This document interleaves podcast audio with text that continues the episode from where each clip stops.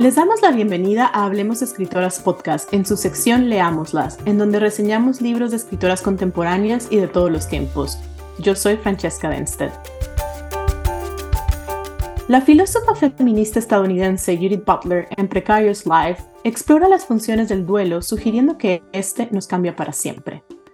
Pienso en esto cuando leo Guaco Retrato, libro donde la escritora peruana Gabriela Wiener excava ante la muerte del padre en su propia transformación para, y como sugiere Butler, delinear aquellos lazos que nos unen a los otros y que nos componen, porque todo recuento del yo necesariamente conlleva una pluralidad que nos antecede como individuos.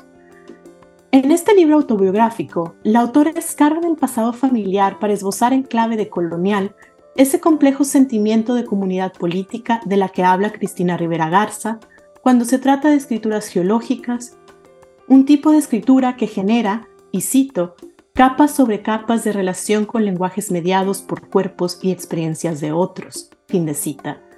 Las capas afectivas del libro de Wiener comienzan con una visita al Museo de París para ver la exposición sobre los viajes que Charles Wiener hizo a Perú y Bolivia entre 1886 y 1877. Este famoso saqueador de huacos es el supuesto tatarabuelo de la autora y, según cuenta la leyenda, era un discreto profesor de alemán convertido de la noche a la mañana en Indiana Jones. Para la escritora peruana, una migrante racializada viviendo en España, el origen de su apellido es incómodo, una herida abierta que explora a lo largo del libro y que no se resuelve al terminar la escritura. Como ya mencioné, esta búsqueda está atravesada por la muerte del padre y el duelo, la vida migrante en España y la relación poliamorosa que la autora mantiene con Jaime, quien es cholo como ella, y Rosy, una mujer blanca y española. A lo largo del libro, Gabriela Wiener intenta acercarse al origen de su familia ya no por medio de la figura del heroico vaquero, sino a través de María Rodríguez, la mujer chola con la que el alemán tuvo un hijo, o bien por medio de Juan, el niño que el supuesto tatarabuelo compra en Perú para después traficarlo a Europa como parte de su colección. Así, la escritura de Wiener activa la misma pregunta que Butler pone en circulación con el libro antes mencionado. ¿Qué hace que ciertas vidas puedan ser lloradas o conmemoradas y otras no? ¿Por qué no sabemos nada de la historia de Juan? A su vez, la autora conecta esta búsqueda con su propia culpabilidad y con otra herida abierta mucho más reciente, que ella sabía que el padre tenía otra familia y ella nunca se lo contó a su madre.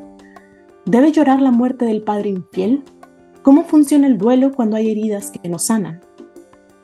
La madre de Gabriela escribe una carta donde le confiesa a la hija el por qué, a pesar de todo, llora la muerte de su esposo. Dice, si lo que nos pasó fuera un libro, para mí el final debería ser el de esas dos mujeres que amamos al mismo hombre, que quedamos viudas, y el día de su muerte nos fundimos en un abrazo fuerte y sincero, con un llanto dolido, porque fue lo que cerró el capítulo de los tiempos compartidos, Vivimos un drama, lo supimos llevar a cuestas, pero nos dio mayor humanidad. Gabriela también le es infiel a su criada, también siente celos y a veces se pregunta si no está haciendo lo mismo que su padre. Además, su deseo se complica porque Rosy es una mujer blanca mucho más cercana a los guaqueros que a Gabriela. Por ello, la autora desesperada por encontrar respuestas se inscribe a un taller cuyo tema es abordar el cuerpo y la descolonización del deseo.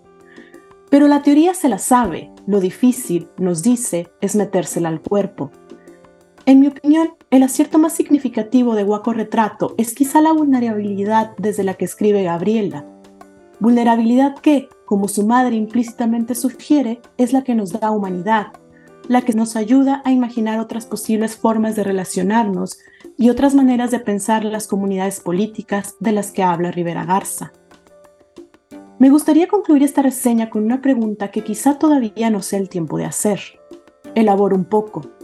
Waco Retrato, como es sugerido, es un libro que puede leerse como un ejemplo de la reciente tradición de escrituras geológicas, de textos que saquean y excavan la historia verdadera para vandalizarla y conseguir otra cosa. Digamos que el libro sigue al pie de la letra casi todo lo sugerido por Rivera Garza, por ejemplo, Waco Retrato se publica en un editorial comercial y también en el editorial independiente Dum Dum, con una portada bellísima ilustrada por Marco Tóxico y diseñada por Aymara Barreo Chávez. Esta doble publicación subvierte la circulación comercial del libro, y a su vez se inserta en el mundo frecuentemente acrítico de lo comercial, características necesarias para este tipo de proyectos literarios. Como bien dice Wiener, la teoría me la sé, pero cómo metérsela al cuerpo y en este caso, cómo metérsela a la forma del libro. Hay algo que no me convence del todo en Guaco Retrato y no sé muy bien qué es. Quizás sea la simplicidad de la estructura fragmentada o algo terriblemente subjetivo y personal como el hecho de que comienza a aburrirme un poco la escritura autorreferencial. Lo que sí sé es que este libro y los otros que se suman a la tradición demandan una nueva forma de hacer crítica literaria que todavía no termina de cuajarse y quizá, por ello, todavía no sea tiempo de hacerse la pregunta que me carcome. Ahora que este tipo de escrituras están aquí para quedarse, ¿qué hacemos con ellas para que la repetición, esa forma de volver a nombrar lo que ya tenía nombre, como nos dice Wiener, no sea la característica que termine por desactivar su poder político? ¿Cómo nos metemos estas escrituras al cuerpo?